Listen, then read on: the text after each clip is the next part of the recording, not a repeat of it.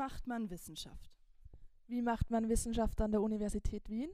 Und wie macht man Wissenschaft im Fachbereich Geschichte? Willkommen zurück zu unserem Podcast Two and a Half Scientists mit mir, Chiara Marie Hauser. Und mir, Hanna Metzger, und unserer heutigen Gästin, ähm, Universitätsprofessorin Dr. Margarete Lanzinger. Ähm, willkommen. Wollen Sie sich kurz vorstellen und Ihrem Fachbereich? Ja, sehr gerne kann ich mich kurz vorstellen. Ich bin Professorin für Wirtschafts- und Sozialgeschichte vom 16. bis zum 19.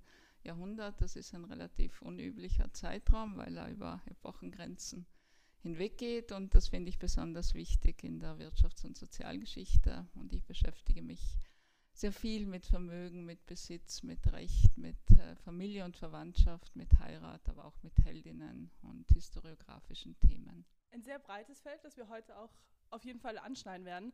Sie haben uns einen Artikel mitgebracht zur Verwandtschaft. Bevor wir zu dem aber kommen, hätten wir noch drei kurze Anfangsfragen an Sie. Und zwar unsere erste Frage ist, warum heißen Großeltern Großeltern, wenn sie oft manchmal gar nicht so groß sind? das ist eine sehr ungewöhnliche Frage.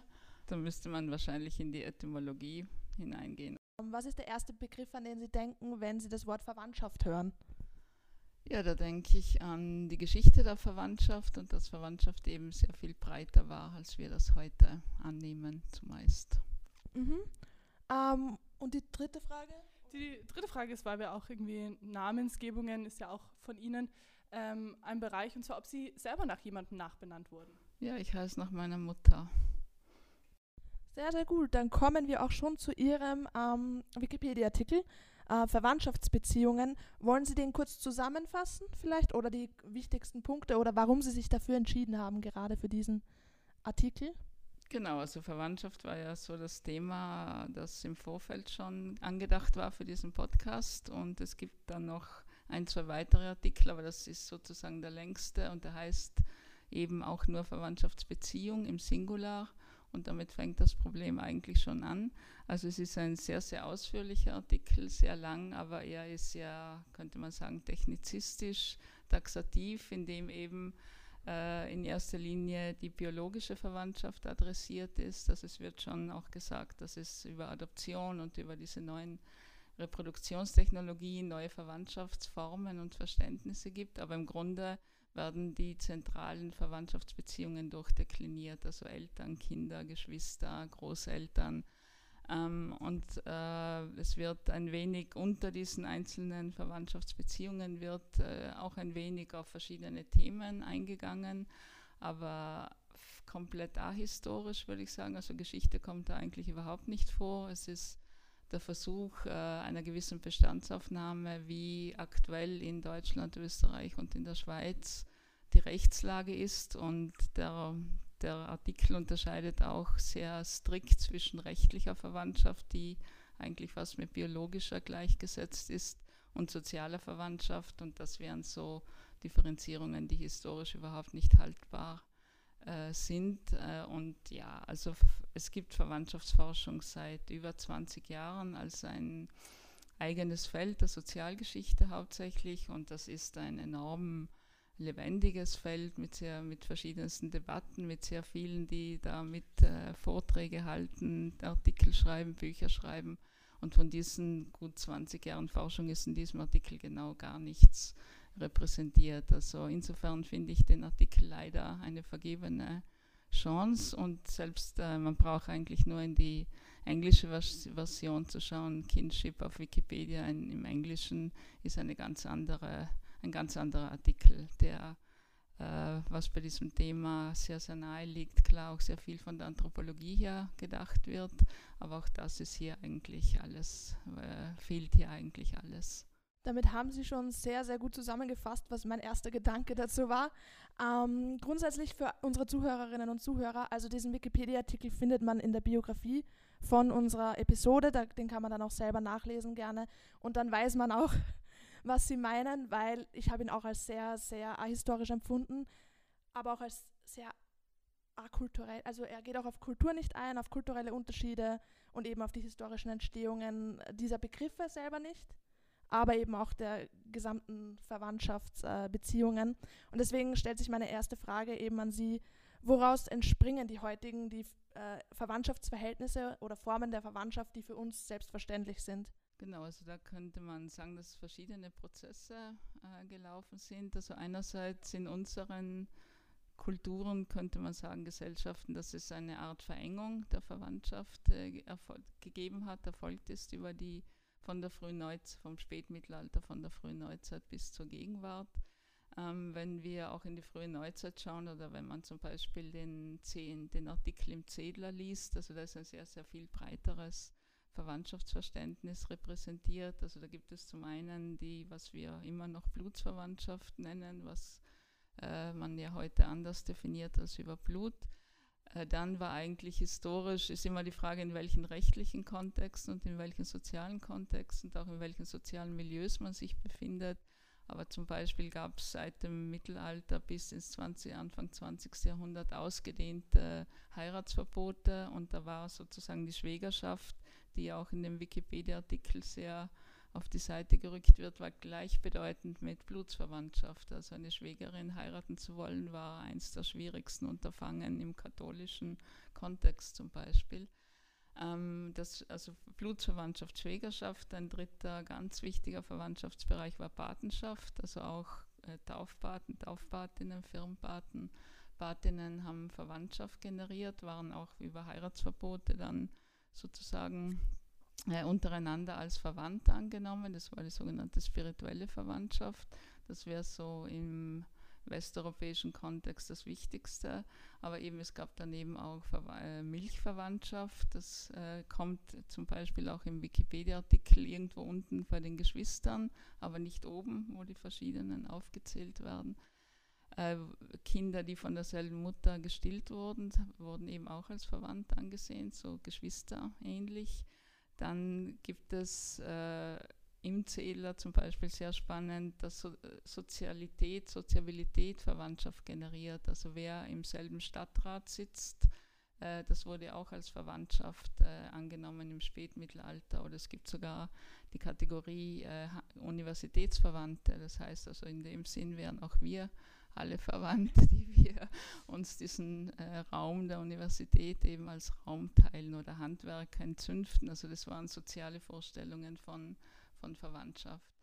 Äh, und wenn man in die Anthropologie hineingeht, also in afrikanischen Kontexten, gibt es nochmal ganz andere Vorstellungen von was verwandt, wie, wodurch man verwandt wird. Also es kann auch sein, dass man am selben Tisch isst und das etwas generiert, was als Verwandtschaft äh, angesehen wird. Und daran kann man vielleicht schon sehen, dass äh, auch die, eine ganz wichtige anthropologische Diskussion oder man könnte fast sagen Krise der Verwandtschaftsforschung war, dieses Festmachen wollen an bestimmten Verwandtschaftspositionen. Also die Nichte ist das und das. Und dass man dann, also mit David Schneider in den 80er Jahren, eigentlich so etwas wie eine praxiologische Wende eigentlich entscheidend ist, was macht Verwandtschaft und was machen Menschen mit Verwandtschaft und über Verwandtschaft und wie defin wer definiert welche, welches Verhältnis und welche Beziehung als Verwandtschaft. Und insofern ist dieser Wikipedia-Artikel eben sehr in diesem äh, taxonomischen hängen geblieben, was sich äh, inzwischen eigentlich sehr verändert hat.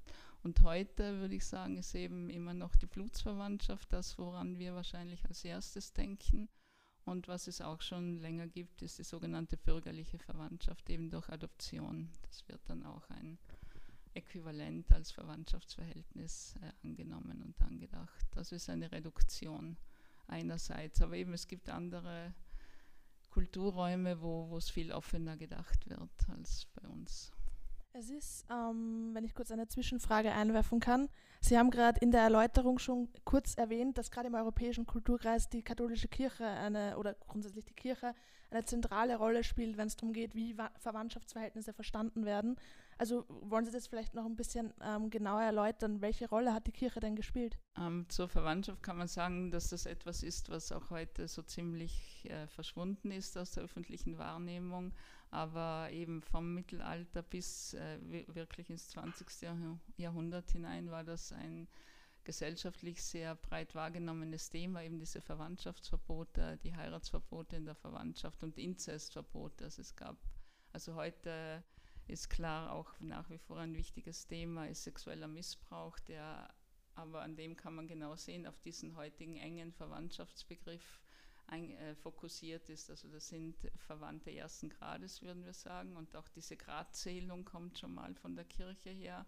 Staatlich folgt die erst später und ist auch etwas anders ähm, getaktet. Aber die, also Inzest, was ja auf Deutsch übersetzt Unreinheit heißt, war etwas, was die Leute seit dem Mittelalter enorm umgetrieben hat.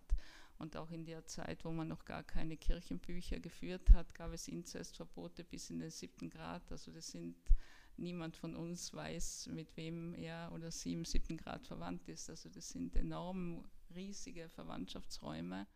Und das wurde dann eben 1215 auf den vierten Grad und das sind die gemeinsamen Ur-Ur-Großeltern. Also das geht dann Eltern, Großeltern und noch zwei Großelternstufen. Also all das war ein Verwandtschaftsraum, den man wissen musste, wenn man heiraten wollte, vor allem in Dörfern, wo äh, doch viele miteinander verwandt waren und ebenso verschwägert. Also Blutsverwandtschaft und Schwägerschaft war äquivalent. Also auch Schwägerschaft wurde irgendwie mit einem Körperbezug gedacht, dass man diese Unreinheit, äh, also war dann über Fleisch gedacht statt über Blut und war dann eben auch mit diesem Unreinheitsgedanken genauso belegt. Und das, das Interessante daran vielleicht ist noch eben, dass das für jede Heirat eigentlich festgestellt werden musste, ob nicht so ein Verhältnis vorliegt. Ähm, und gerade Mitte, Ende des 18. Jahrhunderts steigen diese Ansuchen. Also man musste dann um eine sogenannte Dispens ansuchen im katholischen und im protestantischen, was etwas weniger zentralisiert und da waren die Landeskirchen zuständig, da war es mitunter etwas einfacher. Aber im Katholischen ging das in den neun Graden bis nach Rom, dass man da eine Erlaubnis bekommen musste, um so eine Ehe eingehen zu dürfen. Und wir sehen, dass ab Mitte, Ende des 18. Jahrhunderts eben diese Ansuchen ziemlich stark ansteigen. Und das ist auch nochmal ein interessantes Phänomen. Und gerade äh, in also bürgerliche Ehepaare, also äh, viele Akademiker, auch wenn man in die Welt von Künstlern, Musikern, Literaten schaut, also da stolpert man auf Schritt und Tritt über Cousinen, Ehen, Cousin, Cousinen, Ehen im 19. Ähm, Jahrhundert. Und das ist etwas, was sehr viele Menschen in der Verwaltung, in der kirchlichen, in der staatlichen, von der Pfarre bis nach Rom beschäftigt hat und sehr viele Menschen, die so eine Dispens nicht bekommen haben. Konnte sehr streng sein also wirklich in Lebenskrisen gestürzt hat. Und das ist aber etwas, was uns völlig fremd ist oder ungewohnt aus heutiger, heutiger Sicht. Und die Kirche war hier eben maßgeblich im Definieren dieser Verwandtschaftsräume. Ich würde gerne ähm, im Anschluss an den Bereich der Kirche noch kurz ein Buch nennen, was ich heute mitgebracht habe. Und zwar von Michael Mitterauer, Ahnen und Heilige, Namensgebung in der europäischen Geschichte. Ähm, ich habe so das Gefühl, zu dem, was ich bislang an der Uni Wien zur Verwandtschaft gemacht habe, ist so, das ist so ein das Werk, über das man immer irgendwie stolpert. Ähm, das glaube ich auch da ganz maßgebend dafür ist. Das können wir auch in der Bio vielleicht verlinken. Oder auf Instagram. Ähm, wo findet man uns auf Instagram? Man findet uns auf Instagram unter twoandahafscientist-univ mit V. Genau. Und dann würde ich gerne zu unserer zweiten Frage kommen. Und zwar, weil wir jetzt schon Kulturen angesprochen haben und Entwicklungen, dass wir vielleicht auch auf die Rolle ähm, und die Entwicklung in Österreich nochmal schauen, was wir da für dominante Entwicklungen im Bereich der Verwandtschaft, der Familie herausarbeiten können. Ja, da gibt es sehr viele Entwicklungen, Veränderungen über die Zeit, die sicher klar nicht österreichspezifisch sind, aber eben für die auf diesen Raum auch zutreffen. Ja, wenn man von dem Buch Ahnen und Heilige ausgehen möchte, ähm, von Michael Mitterauer, könnte man sagen, was sich sehr verändert hat, ist äh, das Verhältnis von Eltern zu Kindern. Also wir sprechen von so etwas wie Intimisierung, Emotionalisierung der Familienbeziehungen. Das betrifft einerseits äh, die Ehepartner, Partnerinnen untereinander, aber eben auch das Eltern-Kind-Verhältnis. Und man muss eigentlich gleich dazu sagen, dass das einfach keine linearen Prozesse sind. Äh, das sind sehr viele Ups und Downs und es gibt immer noch äh, schwierige Verhältnisse und autoritäre Väter und äh, Gewalt in häusliche Gewalt, Gewalt in Ehe und Familie.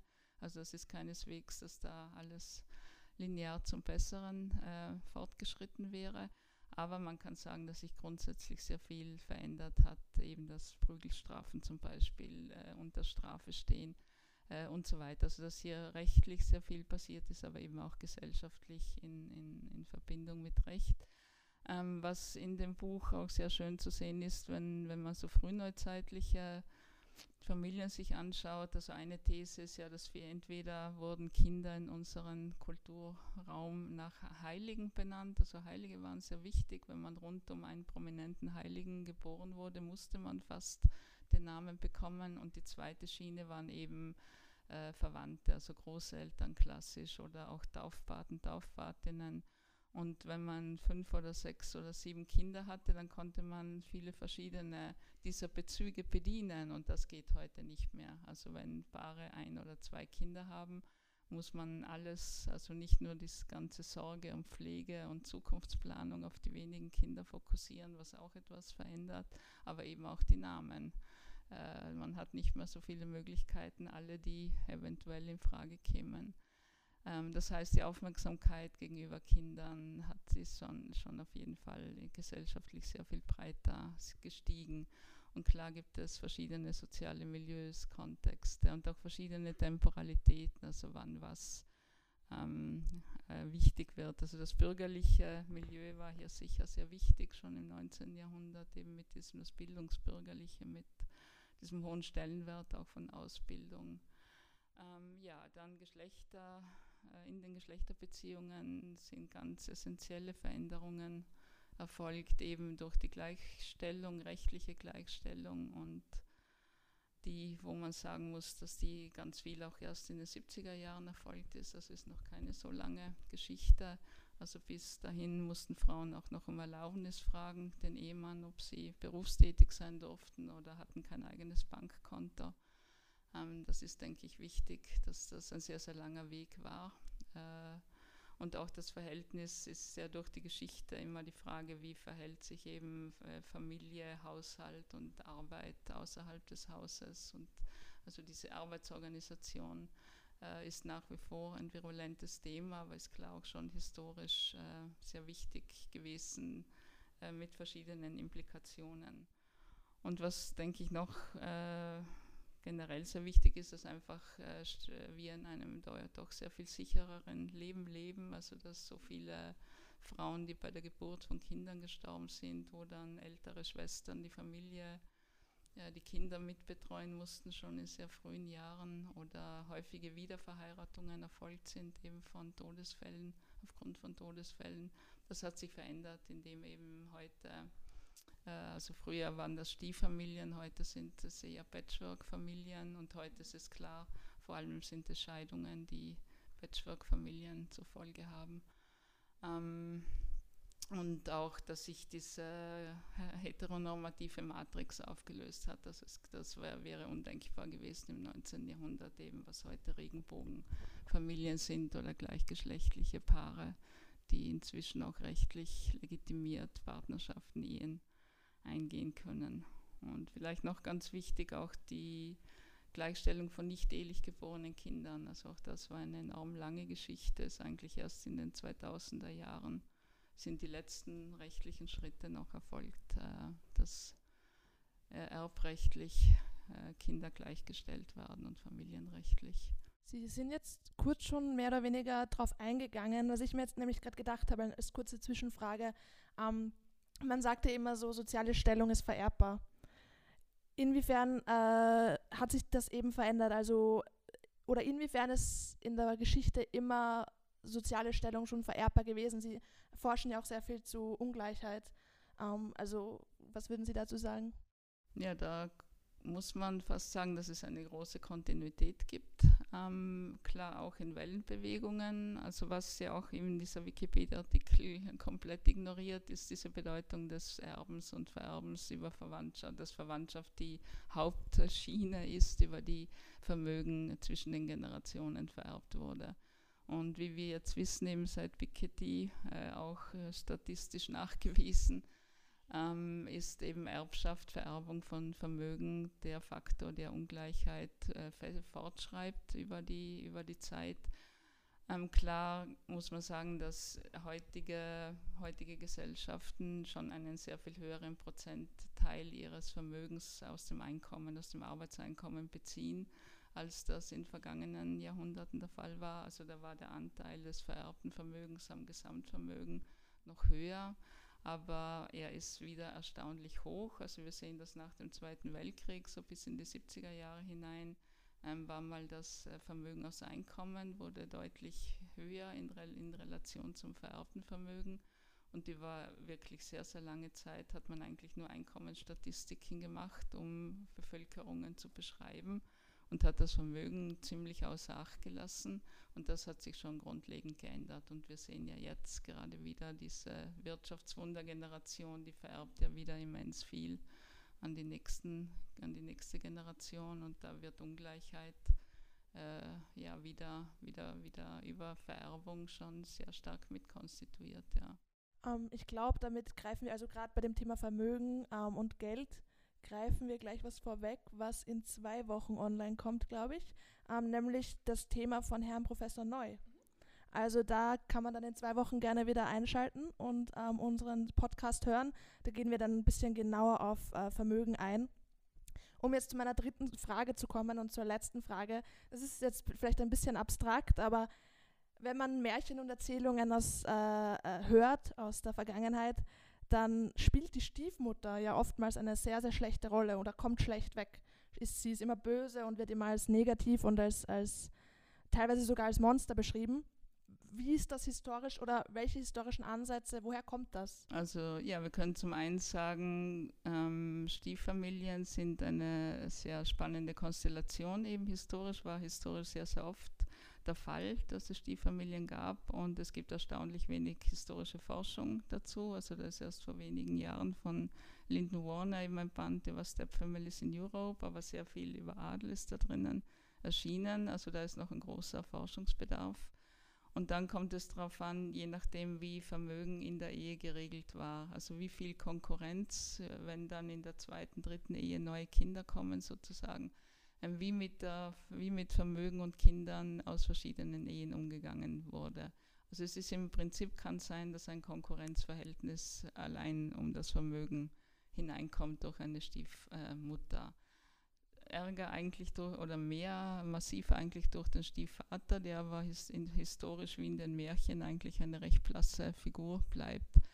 Ähm, wo das mir aber scheint, noch viel wichtiger zu werden, ist so im 19. Jahrhundert. Da ändert sich was, also ich habe schon vorhin gesagt, mit Emotionalisierung, Intimisierung. Das verändert auch die Rollenbilder von Eltern und gerade von Müttern. Und das ist äh, ja ein, ein, netter Zufall, weil in, meinem, in meiner Habil habe ich ja über Verwandten-Ehen geschrieben. Und äh, der, die interessanteste Konstellation war eigentlich die, wenn ein Witwer seine Schwägerin heiraten wollte, also die Schwester äh, seiner verstorbenen Frau. Und die war ja dann, wenn es Kinder gab, die Stiefmutter, wäre dann die Stiefmutter der Kinder geworden. Praktisch. Und das hat tatsächlich sehr viele praktische Seiten, weil ja die Schwester, eine ledige Schwester der verstorbenen Frau, war sehr oft schon im Haushalt anwesend, entweder weil die Frau krank war, weil sie bei der Geburt äh, ausgeholfen hat oder überhaupt mitgewohnt hat im Haus. Die war einfach schon da, hat alles gekannt. Ähm, aber das war ein, das fiel eben, das war erster Grad Schwägerschaft und war ganz, ganz schwierig und die teuerste Kategorie von Dispensen. Also das, und es gab sehr viele Ablehnungen in den Räumen, also in der Diözese Brixen. Und da wird, also da muss, da, da gibt es viele Ansuchen, viele, die abgelehnt wurden. Und in jeder neuen, in jedem neuen Versuch musste man seine Argumente noch stärken. Und da kommt wirklich ganz oft, also man möchte seinen Kindern eben keine, keine Stiefmutter geben, keine böse Stiefmutter und man wisse doch, wie die Erfahrungen anderswo seien, sondern mit der Schwester der verstorbenen Frau und mit ihrer Tante wäre das sozusagen eine zweite Mutter. Und da wird also die Nähe und es wird durchaus auch mit dem Blut, das gemeinsame Blut, die gemeinsamen sozialen Bande, damit wird argumentiert dass eben diese, diese Tante die bessere, keine Stiefmutter ist, sondern eine bessere neue Mutter.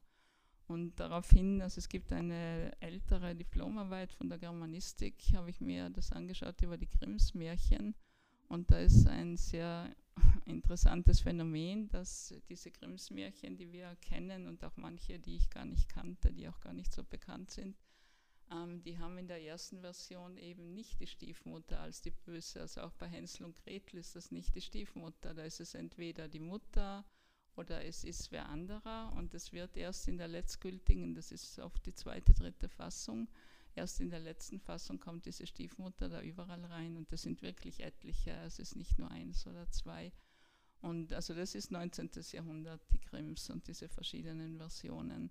Und offensichtlich, also meine Erklärung war dann eben, dass das mit diesem zunehmend emotional aufgeladenen Mutterbild nicht mehr vereinbar war, dass die Mutter, eine Mutter die Kinder da in den Wald schickt oder was auch immer dann der Plot äh, dieser Märchen ist, sondern dass man das auf diese Stiefmutter ausgelagert hat, dass es so eine, dass man praktisch die Mütterrollen retten wollte und das nicht gut vorstellbar war oder der Attraktivität der Märchen geschadet hat oder was auch immer. Also wie eine These dazu, dass es da eine ganz eindeutige Verlagerung gegeben hat. Klingt auf jeden Fall plausibel und es war sehr interessant, finde ich, weil ich das tatsächlich nicht wusste. Bevor wir jetzt noch auf Ihre Tätigkeiten selber an der Universität Wien gehen, sehe ich nämlich, dass Sie zwei Bücher mit haben. Ähm, also ich bin wieder mal die Einzige im Raum ohne Bücher, as usual. Aber wollen Sie die vielleicht kurz vorstellen? Genau, das eine wäre eben dieses angesprochene Herr Wildbuch Verwaltete Verwandtschaft, wo es um das äh, Eheverbot ging, 18, spätes 18. und 19. Jahrhundert und eben diese Konstellation, die verschiedenen Konstellationen und eben auch die als Schwägerin und Tante und Mutter und manchmal auch noch Taufpatin, also wo man sieht, dass sich Verwandtschaftspositionen enorm verdichten. Und eben die, das Interessante für mich war herauszufinden, dass es nicht nur darum ging, dass Vermögende untereinander heiraten wollten, um das Vermögen zu, zu sichern, was ja auch eine, ein Grund für Verwandtenheiraten war, dass man möglichst alles in der engeren Family bleibt, sondern dass es sehr viele lebensweltlich sehr unterschiedliche Situationen gab und kreuz und quer eben bis in die hintersten Bergdörfer und ganz einfache Leute wollten auch ihre Cousine oder ihre Schwägerin heiraten. Downtown Abbey ist da ein gutes Beispiel als Serie. Also falls sich das jemand anschauen möchte. Aber das zweite Buch? Genau, das zweite ist von einem Workshop, wo es auch um Verwandtschaft ging, einfach nur um diesem Wikipedia-Artikel etwas entgegenzusetzen. Das ist nur ein Band, den ich mit einer Kollegin, mit Christine Fertig, ähm, herausgegeben habe, wo wir versucht haben, Beziehungen, Vernetzungen und Konflikte, weil Verwandtschaft und auch das ist im Wikipedia-Artikel ist nicht nur ein Raum von Solidarität, also das steht auch dort drinnen, aber Verwandtschaft ist auch eine ganz zentrale Konfliktarena, eben allein durch die ganzen Vermögensstreitigkeiten und Erbstreitigkeiten, die da stattfinden und stattfanden. Ich glaube, der Wikipedia-Artikel ist ein gutes Beispiel für ein Thema, was wir auch am Ende unseres Podcasts dieser Staffel aufgreifen werden, und zwar wie schwierig es ist, mit Wikipedia wirklich zu arbeiten, weil es doch sehr einseitig ist und man sehr gute kritische Reflexionen dafür eigentlich wirklich braucht. Deswegen an alle StudentInnen, die heute zuhören, generell immer bei sowas ein bisschen achten. Ähm, zum Schluss würde ich gerne noch kurz auf Ihre Rolle als Institutsvorständin zu sprechen kommen, weil ich glaube, viele können sich unter Institutsvorständin vielleicht gar nicht so wirklich vorstellen, was da für Arbeit dahinter steckt, was da auch auf Sie zukommt. Ähm, vielleicht möchten Sie das kurz erklären. Ja, das kommt sicher darauf an, wie groß das Institut ist, dem man vorsteht. Also das Institut für Wirtschafts- und Sozialgeschichte, würde ich sagen, ist so ein mittleres. Also wir sind kein ganz großes, aber wir sind doch auch ein ganz schön großes. Ähm, das heißt, man ist dadurch einfach für ganz viele Verwaltungsdinge zuständig, so eine, ein Scharnier zwischen Dekanat, also wo ganz viel tolle Vorarbeit geleistet wird, Vermittl Vermittlungsarbeit Erklärungsarbeit, Vorbereitungsarbeit und zwischen den Mitarbeiterinnen und Mitarbeitern am Institut. Ähm, ja, wir, haben, wir sind vielleicht auch etwas besonders, indem wir jede Woche im Semester eine Dienstbesprechung haben, immer Mittwoch um 9 Uhr. Ähm, das heißt, das, ist, das sind alle eingeladen, die in, am Institut ein Arbeitsverhältnis haben oder auch zu Gast hier sind. Und das ist so die Informationsdrehscheibe und das muss natürlich auch immer vorbereitet werden. Das heißt, wir haben auch immer am Montagmittag eine Sitzung. Ähm, wir sind momentan zu zweit, üblicherweise eigentlich zu dritt. Also es gibt noch einen Stellvertreter, den Clemens Jobst und ab Herbst haben wir voraussichtlich auch wieder einen zweiten Stellvertreter. Das heißt, man ist vier Jahre Stellvertretung und kann sich in die ganzen Agenten schon mal ein Stück weit einarbeiten oder mitkriegen, was da alles zu tun ist. Und dann zwei Jahre sozusagen im Amt. ich finde das immer wieder interessant zu hören, weil wir haben auch zum Beispiel schon mit der Frau Professor Mesner geredet, die ja für Zeitgeschichte zuständig ist, ähm, wie viel Bürokratie da eigentlich dahinter steckt, hinter so einer großen Universität. Und da finde ich es nett zu hören, dass es sowas wie Meetings oder so ähm, Konferenzen eben regelmäßig gibt, weil man doch oft den Anschein hat, dass die große Universität Wien eigentlich ein sehr ähm, nicht sehr verwandter Raum ist, sagen wir so. Also dass die Leute doch oft getrennt voneinander, obwohl sie vielleicht doch ähnliche Forschungsrichtungen gehen, doch sehr getrennt sind. Und da finde ich das eigentlich sehr nett zu hören. Ähm, die Chiara trinkt gerade, deswegen will ich sie jetzt gerade nicht nichts fragen. Aber von meiner Seite gibt es nichts weiter. Ich fand es ein sehr spannendes Gespräch. Und wenn die Chiara auch nichts mehr zu sagen Wir bedanken uns ganz herzlich für das Gespräch. Tausend Dank. Sehr, sehr gerne. Wir hören uns das nächste Mal, nächste Woche, übernächste Woche. In zwei Wochen, genau, am Freitag wieder. Ja, passt. Danke sehr. Ja, vielen Dank.